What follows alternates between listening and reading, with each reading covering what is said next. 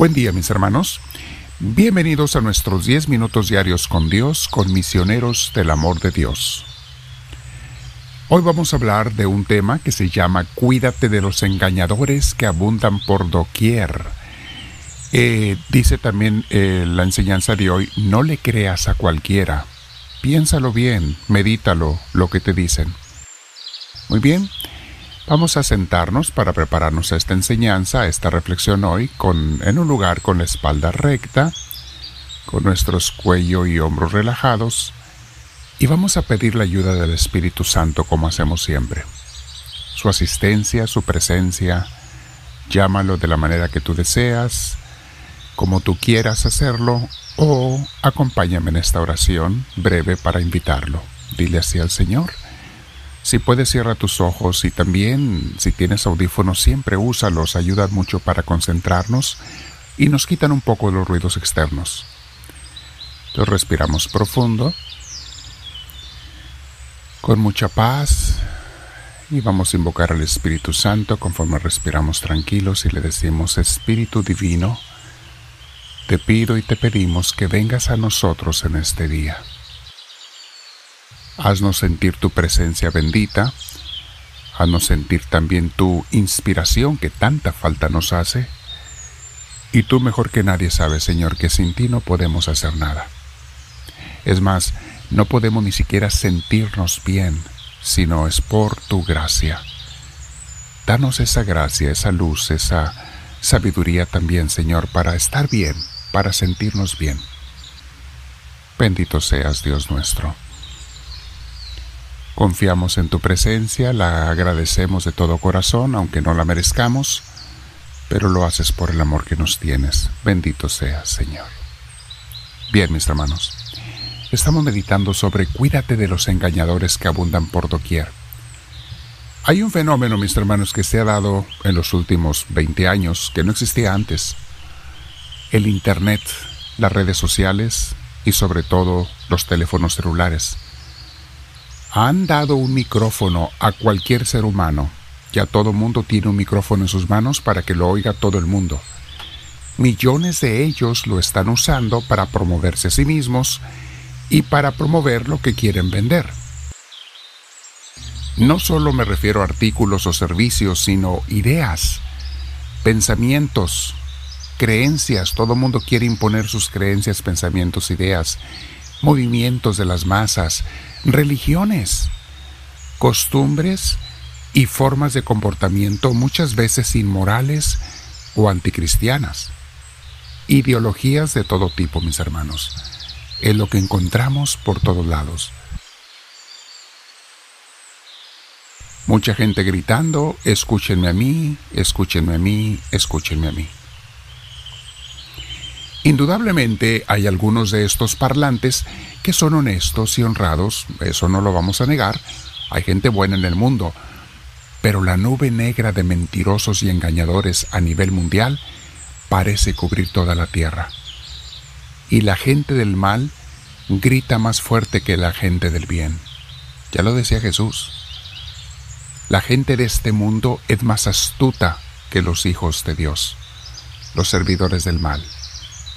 La debilidad humana, mis hermanos, que todos tenemos y por la cual mucha gente se deja dominar, la concupiscencia de la que nos han hablado los místicos y los santos desde el principio, la vemos en esos millones de engañadores. Están a nuestro alrededor, en el trabajo, en los amigos, a veces en la familia. Gente que no sabe pero habla, y esta gente pueden ahora hablar y gritar y poner videos divertidos, te enganchan con sus diversiones o sus chistes para meter sus ideas y hacerse oír por todas las naciones que entiendan su idioma y más allá porque ya hasta te traducen lo que está en otro idioma. Las personas desviadas y engañadoras, mis hermanos, siempre han existido. Simplemente Ahora todos tienen un micrófono para gritarle al mundo entero en su teléfono celular. ¿Ya nos advertía Jesús en Mateo 7:15? Cuídense de los falsos profetas. Se presentan entre ustedes con piel de ovejas, pero por dentro son lobos feroces.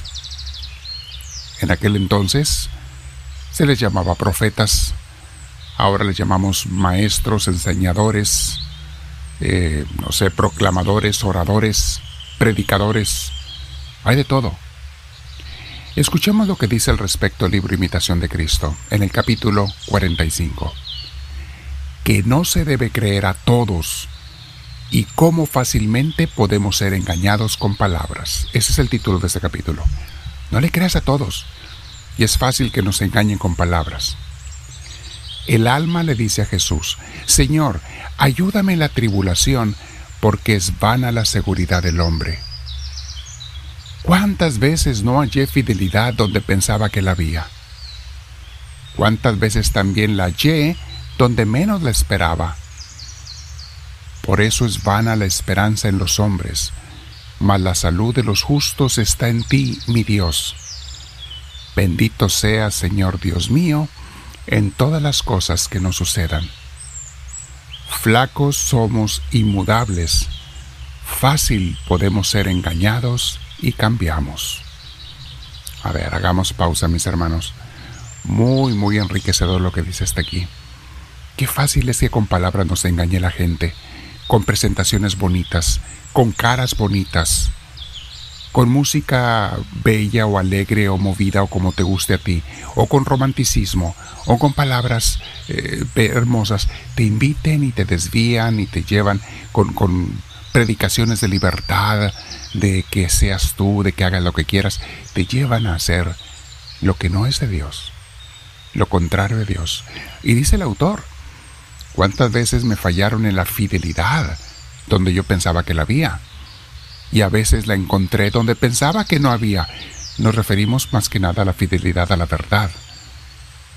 Hay gente que es fiel a la verdad, gente que es muy infiel a la verdad.